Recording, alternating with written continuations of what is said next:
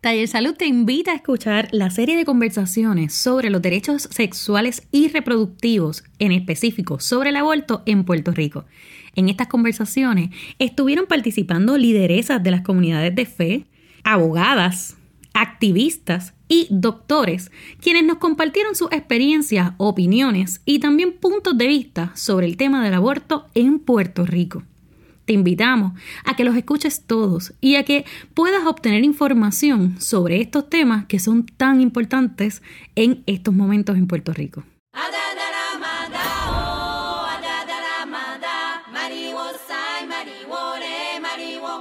Buenas, saludos a todas las personas que nos están escuchando. Mi nombre es Ángela Cruz desde Taller Salud y continuamos con los círculos o mesas de diálogo sobre los derechos reproductivos y sexuales, sobre todo en específico el aborto en Puerto Rico.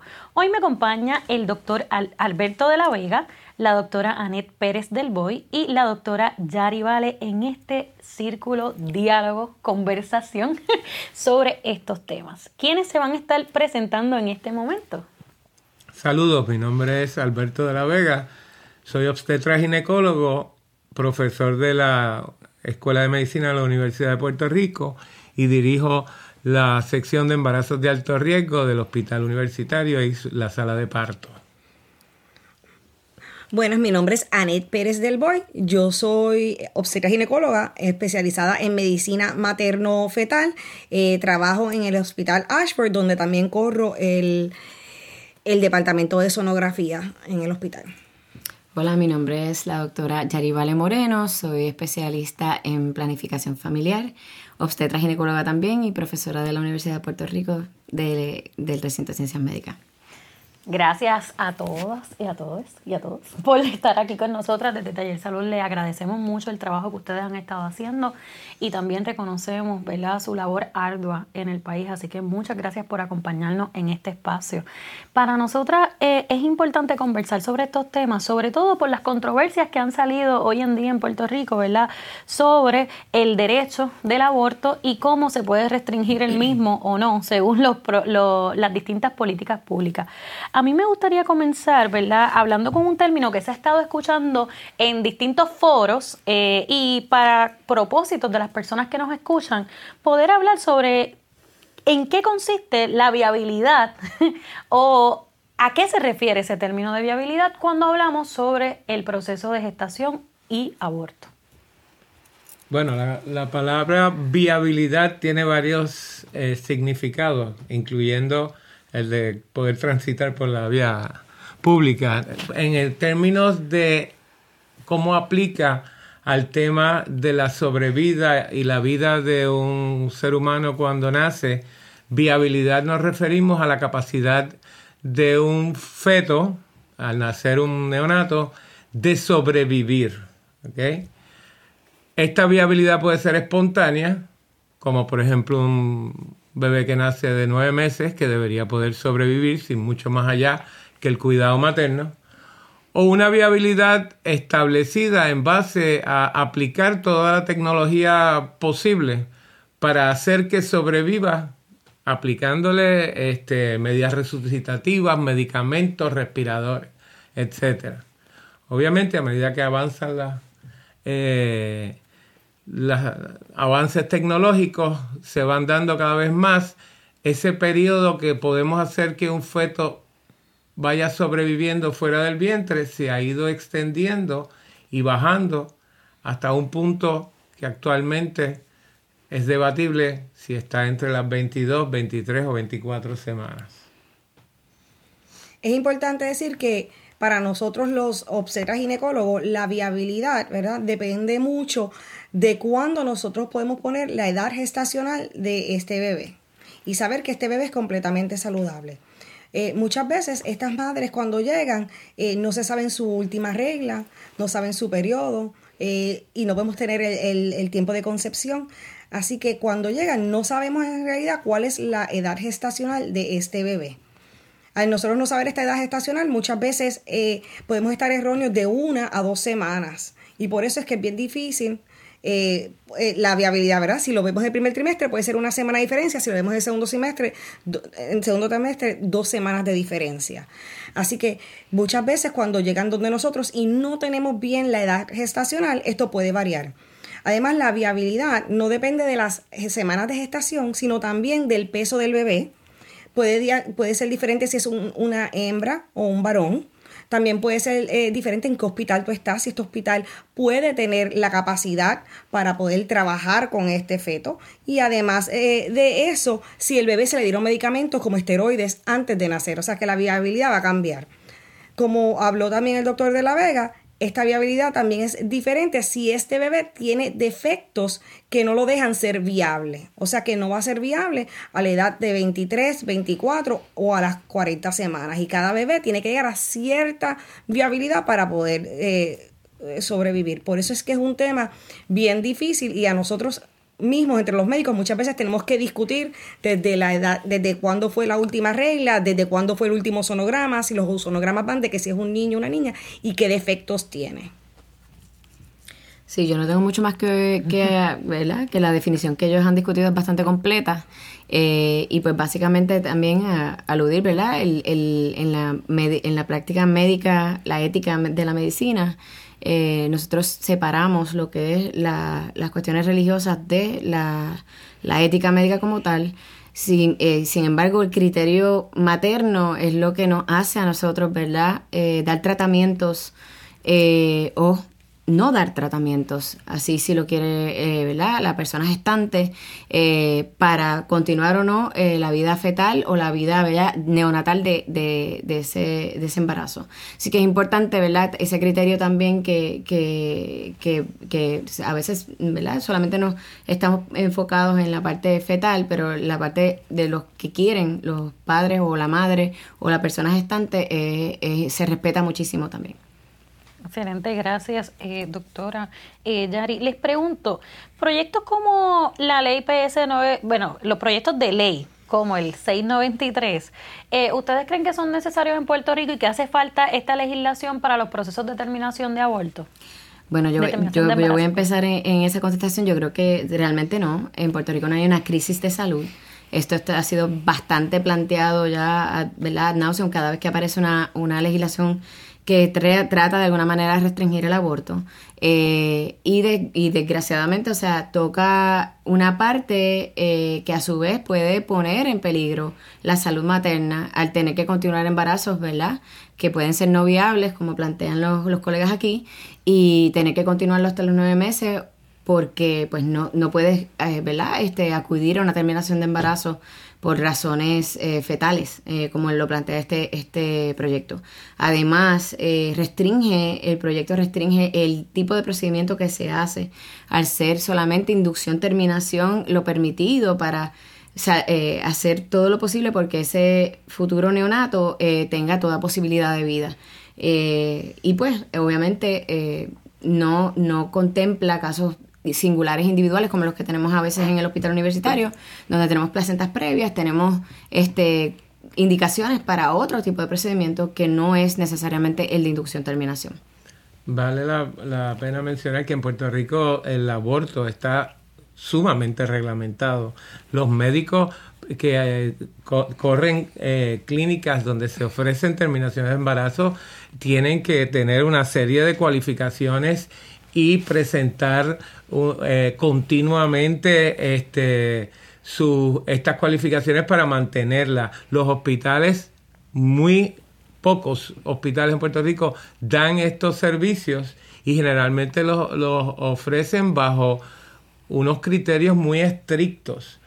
La realidad es que las decisiones en cuanto a cuándo se o no, o si se debe o no terminar un embarazo, hasta el sol de hoy han estado reglamentados, dirigidos por los deseos del paciente y el deseo del médico en ayudar a la paciente. Entrar a reglamentar esto por razones eh, encubiertas de tratar de sobre todo la excusa de proteger la vida de inocentes que están expuestos a, al maltrato por parte de médicos o, padres este, que, no, que no los quieren, es en realidad meterse en, y, e introducir al tema eh, una serie de elementos que no son pertinentes. Aquí en Puerto Rico el aborto está tan reglamentado como ustedes se lo pueden imaginar. Aquí no están ocurriendo abortos en, casas por parte de, personal no entrenado. Cabe recalcar, ¿verdad?, que estas eh, reglamentaciones, estos hospitales tienen que dejárselo saber al, al Departamento de Salud. Y estos que están diciendo que esto no se está documentando, no debe ser, porque cualquier eh, feto que nace, ya sea vivo o no vivo, luego de las 20 semanas tiene que ser reportado. Si en este proyecto están diciendo que esto no se está reportando y que hay personas que dicen que no se, entonces eso hay que investigarlo.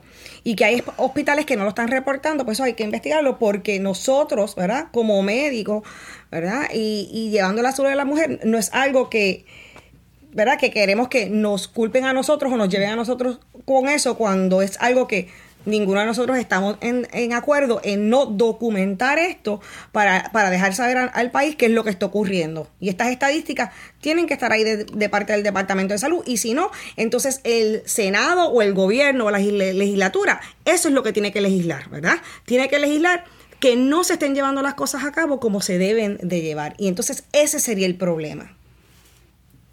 Gracias. Sí, yo creo que algo que, que, mencionaron fue el derecho del paciente y el consentimiento.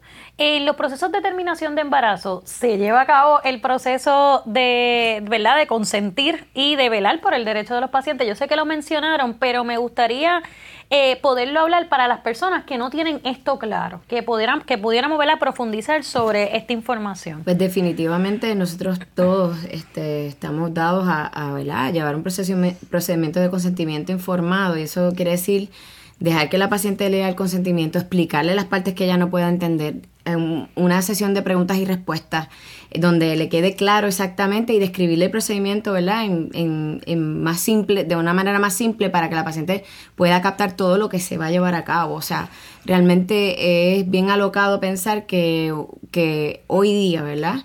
Los médicos van a hacer algo después de todas estas reglamentaciones que hemos tenido desde ética de, humana, de cómo llevar a cabo investigaciones, todas estas cosas han sido altamente reglamentadas desde los 80 para acá.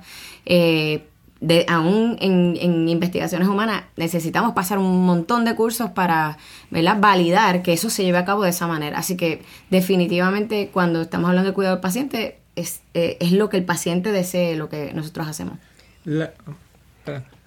La inmensa mayoría de los abortos a los que contempla esta ley reglamentar, que son aquellos de las después de las 22 semanas, pero le puedo adelantar que la inmensa mayoría de las terminaciones de embarazo que se hacen en Puerto Rico después de las 18 semanas no son por conveniencia, no son por una de tres razones. Violación, anomalías congénitas que se detectan en el, en el proceso de evaluación del paciente y este, la otro grupo serían problemas médicos maternos severos que ponen a, la madre en un riesgo muy significativo con continuar con el embarazo. estas son la inmensa mayoría de las terminaciones que se dan.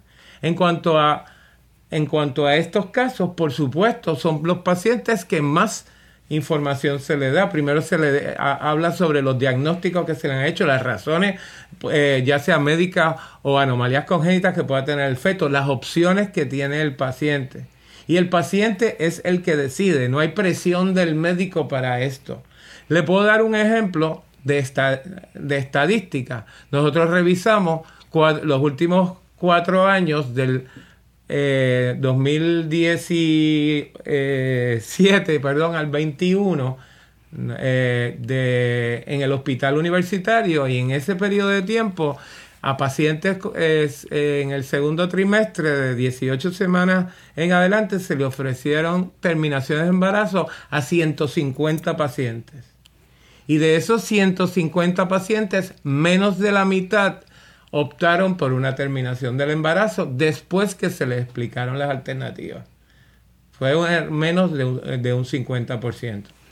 Eso significa que la mayoría de estos pacientes al orientarla, pues tomaron la decisión que ellos encontraban que era la correcta.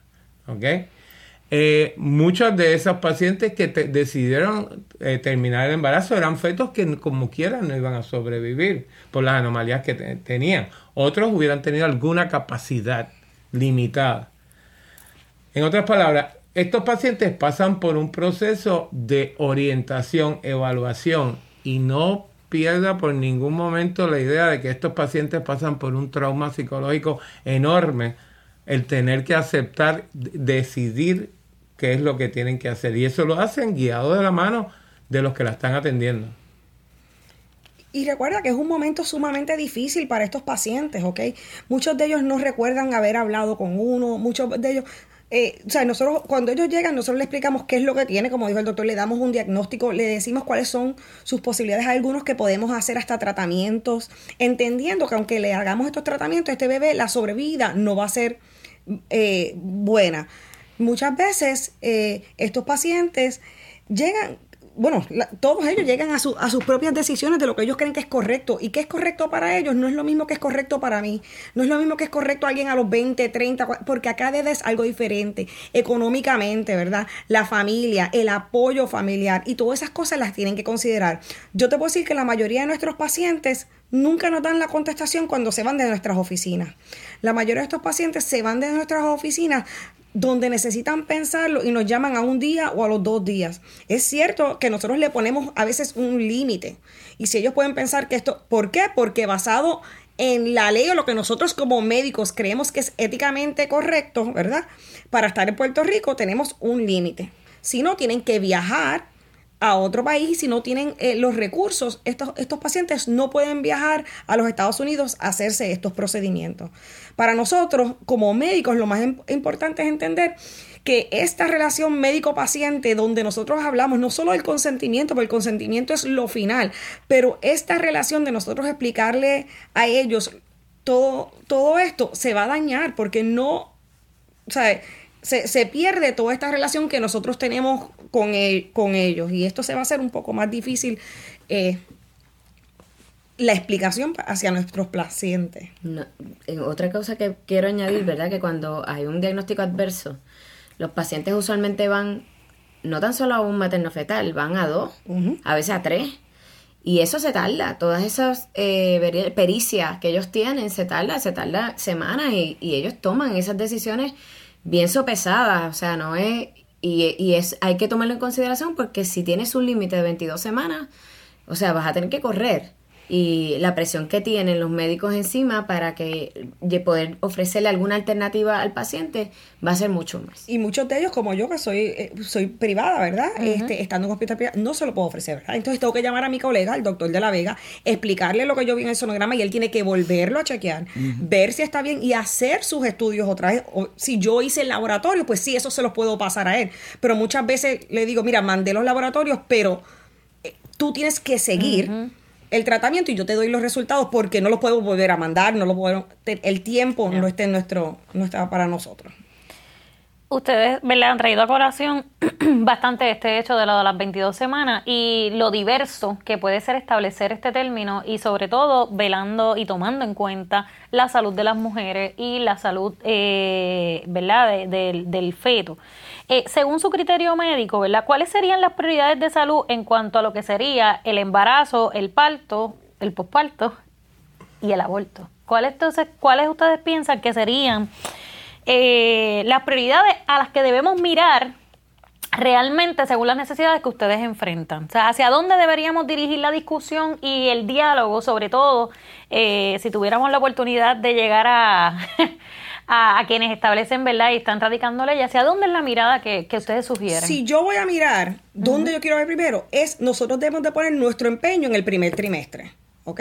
El primer trimestre del embarazo, si estas mujeres pueden llegar a ver un doctor temprano, a poder decidir la edad gestacional temprano, la mayoría de los casos de las anomalías letales se pueden diagnosticar, ¿ok? En el primer trimestre. Aquí en Puerto Rico, un sonograma en el primer trimestre, la mayoría de nuestros pacientes no lo tienen lo que se llama un first trimester screening en el primer trimestre donde te ayuda, no lo tienen. Muchos de estos planes tampoco pagan eh, el DNA de los fetos, muchos de ellos tampoco a veces las amiocentesis, nos toman tiempo. Y este primer trimestre, de nosotros poder hacer este primer trimestre, por lo menos para ver eso, es lo más importante, el acceso médico, el que ellas puedan tener sus tarjetas para poder tener acceso médico y llegar donde nosotros. El que nosotros somos nada más que siete maternos fetales. La mayoría de estas pacientes están yendo a radiólogos regulares donde no le pueden diagnosticar sus problemas y cuando llegan donde nosotros es un poco tarde. Y cuando llegan donde nosotros tienen ya 25 semanas y no podemos hacer eso. O sea que si nosotros tenemos más maternos fetales o más máquinas de sonografía, ¿verdad? Que tengamos eh, más personas que trabajen con nosotros podrían ser una ayuda eh, para nosotros para poder determinar estos sonogramas antes y que si estas mamás deciden temprano el embarazo, no por anomalía, sino porque ellas no quieren continuar el embarazo, darle ese acceso temprano, también sería algo factible. Yo lo veo también de esta forma. Una paciente de, 15 años, eh, de 250 libras diabéticas que queda embarazada, es un fracaso del sistema de salud. Nosotros tenemos que ofrecerle a los pacientes métodos contraceptivos accesibles. ¿ok? La, el asunto de, de just say no no funciona ni para las drogas ni para evitar los embarazos. ¿ok? Todo el mundo debería saber eso. Nosotros tenemos que ofrecerle a los pacientes los métodos para mejorar su estado de salud y decidir cuándo están eh, eh, aptas o cuándo quieren un embarazo. Y ahí evitaríamos un por ciento enorme de los, de los abortos tempranos, sobre todo los tempranos, pero un montón de abortos en Puerto Rico. Tú ofreces a la paciente la alternativa. Pero si tú tienes un plan médico que te cuida el cuidado prenatal, pero no es capaz de cubrirte ni siquiera un método contraceptivo, ese es el, ese es el sistema que, y este es el problema que vas a tener. Tienes que mejorar la salud preconceptual, por supuesto, ¿ok? Tienes que ofrecer el, como dijo la doctora Pérez del Boy, darle la oportunidad de ingreso temprano al cuidado prenatal. Y ese ingreso temprano debe empezar antes del embarazo para las que lo están planeando y tan pronto como tengan la duda de si están embarazadas o no, a las que, a las que no lo planearon. Si tú empiezas por ahí, vas a tener una parte de la pelea gana y vas a reducir el número de terminaciones de embarazo en Puerto Rico drásticamente, mucho más de lo que podría hacer ninguna de estas este, eh, propuestas políticas públicas y políticas públicas. Claro, eso cuesta dinero y como nosotros vivimos un sistema donde lo único que hacemos es tapar roto, ¿ok? Estamos enfrente de, de, de una represa que está abriendo huecos por todos lados y la pretendemos mantener funcionando metiendo un dedo aquí, metiendo un dedo acá, ¿ok? Pues ese es el problema que tenemos. Yo estoy de acuerdo con el doctor David y la doctora Perel del Boy. Entiendo de la que el país grita, grita ya por salud sexual y reproductiva en las escuelas. Eh, yo, yo soy, ¿verdad? Parte líder de, o mentor de los eh, Medical Students for Choice.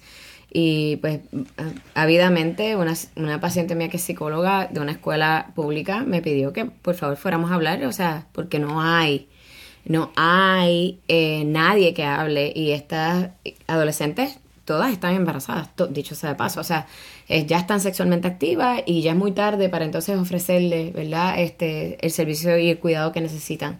Así que sí, grita hace rato por, por salud sexual y reproductiva. Yo no sé qué le pasa a los legisladores que, que no acaban de, la, de, de, escribir una buena ley este, donde se le obliga al Departamento de Salud y de Educación a que eso tiene que ser eh, de la carta, ¿cómo es que le llaman las cartas normativas en el Departamento de Educación? O como la carta circular número yo no sé qué, pero hace rato eso tiene que estar. Y pues el acceso, como él dice, ¿verdad? El plan médico que cubra los métodos contraceptivos mayoritarios que hay en el mercado, que solamente las, las pacientes con, con, con planes privados las pueden accesar y no, no es la, la mayoría de la población en Puerto Rico.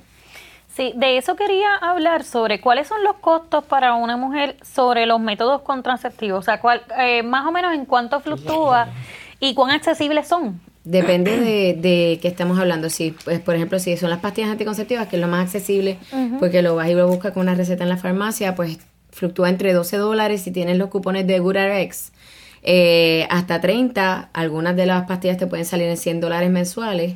Los parchos están con el mismo cupón de GoodRx en 50 dólares mensuales. El anillo vaginal, 50 dólares mensuales. O sea, después de la pastilla todo se vuelve bastante este, caro. Y hablando de los métodos más eficaces, que son los métodos de, de larga duración, este, el Nexplanon, que es el del brazo, el palito del brazo, como la gente le suele eh, platicar en, el, en la calle coloquialmente, está en 1.900 dólares. O sea, está bien caro.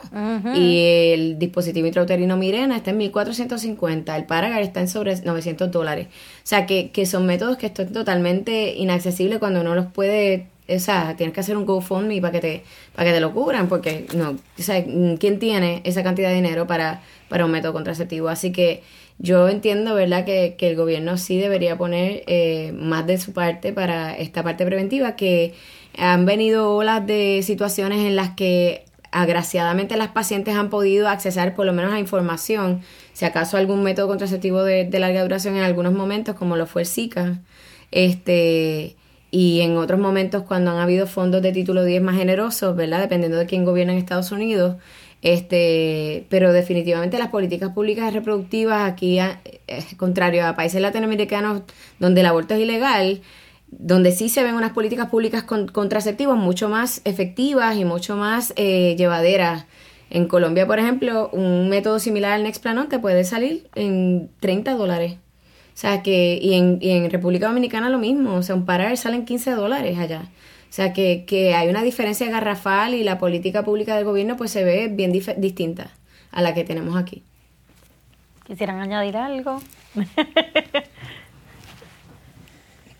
Está muy bien dicho. No hay más nada que añadir en ese sentido, ¿no? Muchas gracias, doctora este, Yarivale, por, por contextualizar eh, cuán inaccesible puede ser para algunas mujeres y cuán accesible pudiera ser para otras y reconocer esas diversidades. Definitivamente hoy hemos estado hablando sobre eh, la capacidad, ¿verdad?, que tienen las mujeres de decidir de los procesos informados que ustedes llevan a cabo en sus prácticas y de que respetan, ¿verdad?, esa, esa relación entre médico-paciente y la importancia de que las decisiones que se vayan a tomar sean de forma informada. Eh, yo quisiera cerrar este segmento eh, hablando, ¿qué le dirían a una mujer que está en un proceso decisivo, ¿verdad? Eh, se acaba de enterar que está embarazada eh, sobre los derechos que tiene y hacia dónde pudiera buscar eh, recursos. Si fuese a continuar con el embarazo o si fuese a terminar el mismo. Bueno, lo que pasa es que está poniendo algo completamente, ¿verdad? Este, que, que, es completamente diferente, ¿verdad? Hay mujeres que, que, que la mayoría de las mujeres, este, vamos a ponerlo primero, el 45% de los embarazos no son planificados, ¿verdad? De, y al no ser planificados, muchos de ellos son deseados, ¿verdad? Muchos de ellos son sumamente deseados. Eh, y cuando son sumamente deseados, ¿verdad? No hay nada de qué hablarle, sino explicarle cuál es lo, lo, que ella puede hacer para continuar teniendo un embarazo saludable y guiarla por el camino correcto, ¿verdad? Y esto no vamos a tener un problema, ¿verdad? Lo malo son el, este por ciento que no es deseado, que aunque fue no planeado, no es deseado. Y, y en este momento, pues uno sentarse a explicar, ¿verdad? Que eso es eso es completamente una decisión de ella, ¿verdad? Porque a la fin y a la postre lo que va a pasar, ella, tiene, ella es la que va a vivir con esto, con el cargo de o tenerlo o no tenerlo. Y que eso es completamente, sumamente personal al, al respecto. Eh, si esta paciente, ¿verdad? Que quedó embarazada y es un bebé que está bien, se le dan sus opciones y sus opciones pueden ser tan sencillas como tener el bebé y darlo en adopción, que lo están presentando ellos, ¿verdad? O tener el bebé y criarlo, porque mucha gente cambia de opinión, o decidir no tenerlo. Y de ahí, entonces nosotros las mandamos a, a, a donde tienen que, que ir, ¿no?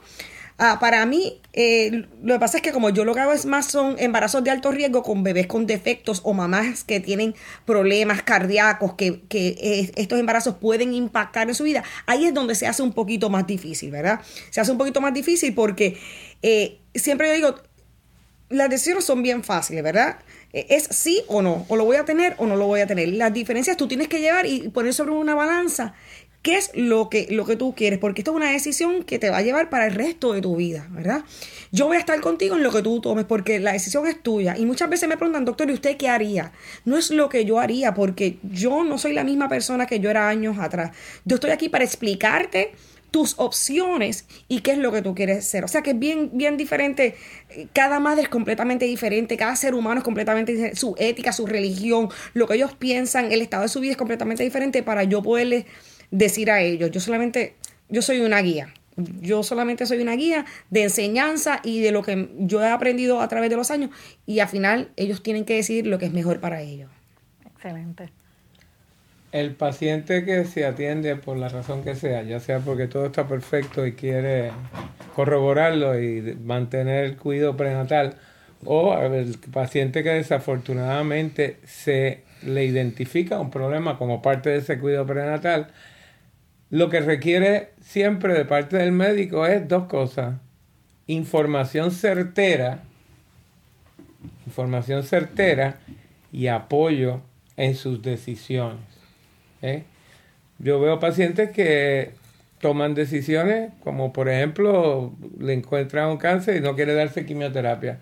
Si tú estás bien orientada, pues te apoyamos en tu decisión, pero que estate clara de qué es lo que te puede pasar. Lo mismo pasa aquí, el paciente que se le diagnostica una anomalía congénita o el paciente que por la razón que sea decide que este embarazo no es parte de, de- de lo que quiere en este momento en su vida, hay que orientarlo, hay que hacerle claro de cuáles son sus opciones y con la decisión que tome apoyarlo. ¿eh? Nosotros no estamos aquí para decidir quién hace bien o quién hace mal, quién está correcto o quién no está correcto. ¿ok? A mí me da gracia cuando la gente dice, ¿tú estás a favor o en contra del aborto? Y digo, perdóname, yo no conozco a ningún médico que esté a favor del aborto. El aborto es un mal muy desafortunado, pero necesario. Es como decir, ¿tú estás a favor de la quimioterapia? No, yo no estoy a favor de la quimioterapia, pero si me hace falta, me la va. El paciente que lo necesite, pues, y como, o decida que lo necesita o decida que es una opción, nuestro deber como médicos no es criticarlo, es orientarlo y apoyarlo. Y yo creo que secundando lo que dijo Alberto, yo también tuve una paciente una vez que tenía una condición cardíaca que tenía un 75 o un 90% de, de fallecer, los que tienen el, el hypertension of pregnancy. Y se le dijo desde el principio, ¿verdad? Y a veces ellos piensan que uno lo está impulsando a eso, pero no, se le dijo desde el principio.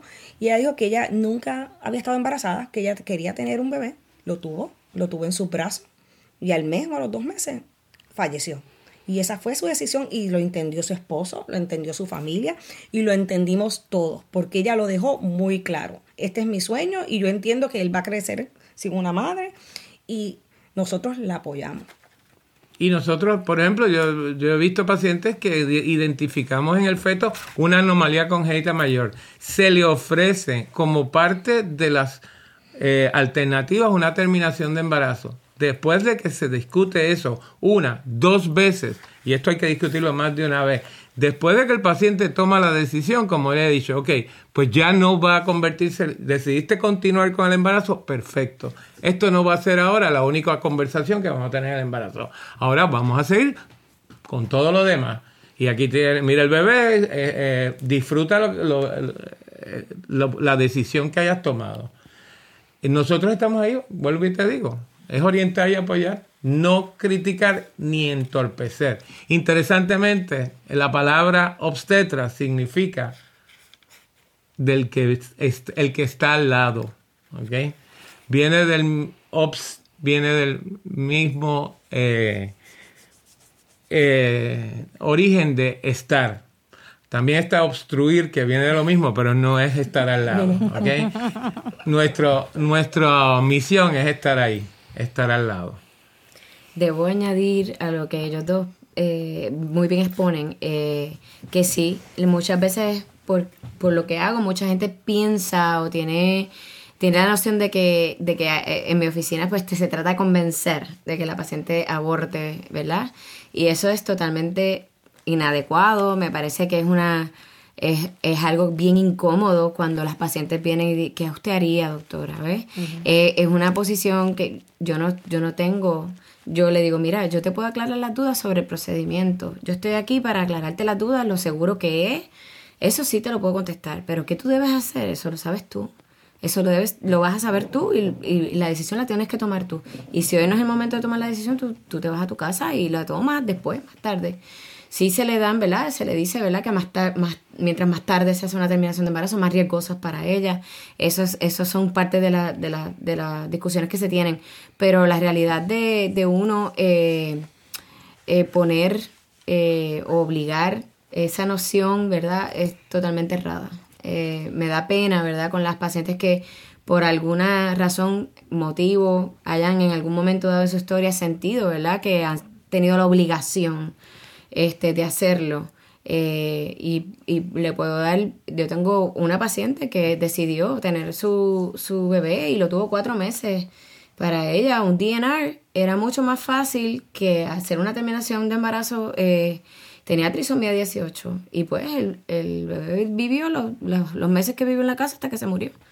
así que eh, es bien diversa la, la, las opciones que tienen las pacientes, es bien diverso eh, y, es complejo, ¿no? Eh, ¿no? No es fácil, no es una labor este, blanco y negro como lo quieren eh, plantear los legisladores y, lamento, o sea, yo de verdad que me siento totalmente no representada por el senador Dalmao cuando dice que las mujeres son asesinas al tomar una decisión como esta. Él no sabe, no tiene ni la más pizca idea de lo que la gente pasa por, para tomar una decisión como esta. Definitivo. Yo quisiera, ¿verdad?, hacer eco de las palabras del doctor Alberto. Cuando él trae la importancia de, de, dar una información certera, de ser apoyo, de orientar y sobre todo de que es una, una decisión de ella, esto lo trajo la doctora Annette y la doctora eh, Yari Vale también eh, nos trae la importancia, ¿verdad?, de crear acceso, de dar información y de respetar la decisión de eh, las mujeres eh, cuando van a buscar el servicio. Eh, definitivamente esto es un tema que pudiéramos estar hablando por mucho tiempo, sobre todo si vamos a entrar más específico de la cuestión, ¿verdad? Los términos médicos.